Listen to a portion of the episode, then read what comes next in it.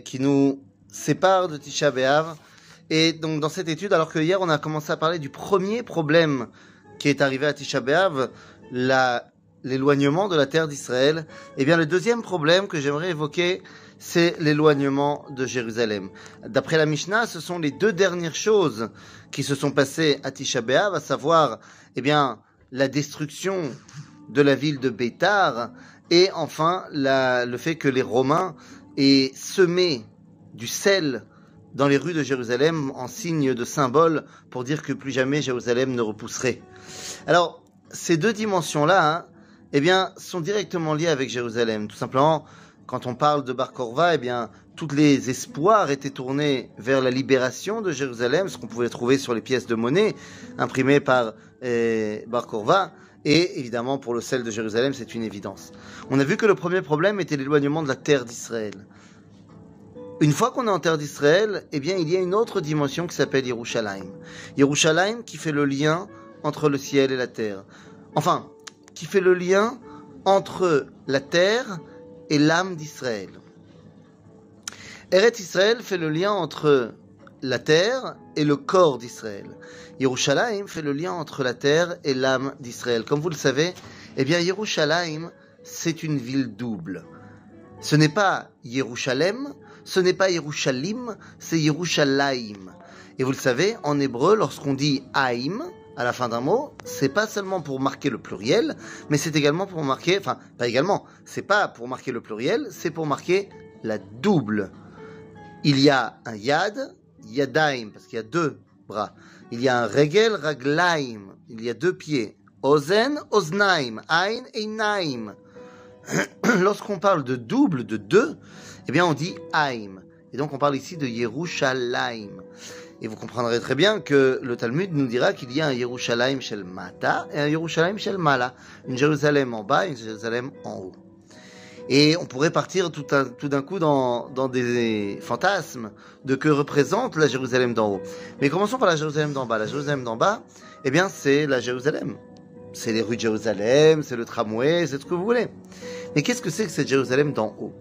Eh bien, cette question avait été posée au grand, au, grand rabbin du Kotel, le Rosh Yeshiva de la Yeshiva des Kabbalistes, le Rav Meir Yehuda qui avait répondu que la Jérusalem d'en haut, c'est un sac avec des âmes.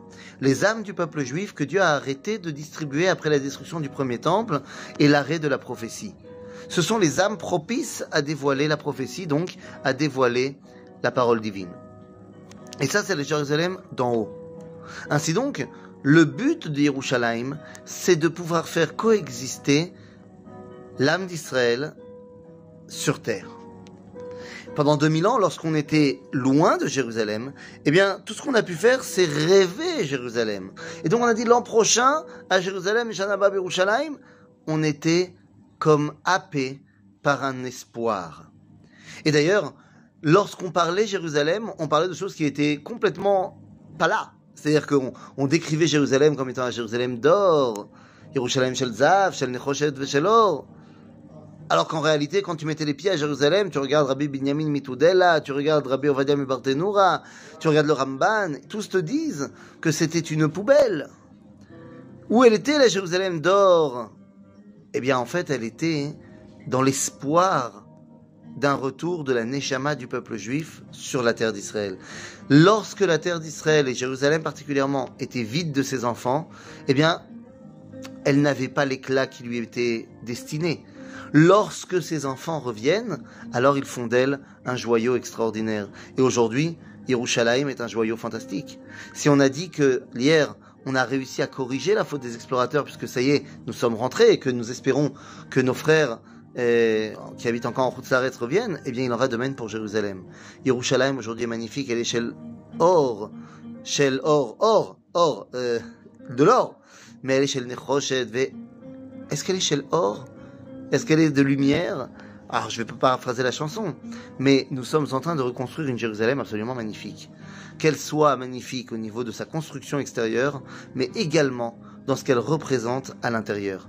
Yerushalayim n'est pas la ville des religieux, la ville des pas religieux, la ville des gens de gauche, la ville des gens de droite. Yerushalayim est la ville qui réunit véritablement le peuple juif. Et oui, quand on se réunit, Eh ben, au début, il y a des frictions. Vous savez ce que c'est? Tout un groupe qui arrive dans un hôtel ensemble pour faire Shabbat. Ah, lui, il a pas sa clé, lui, il manque un lit, lui, il manque un truc, lui, il manque un machin. Mais ça, c'est le début. Après, on se réunit vraiment, on passe, au temps, on passe autour de la table de Shabbat, et là, on passe un véritable moment extraordinaire. Eh bien, c'est ce que nous sommes en train de vivre dans la réunion du peuple juif à Jérusalem. À bientôt, les amis.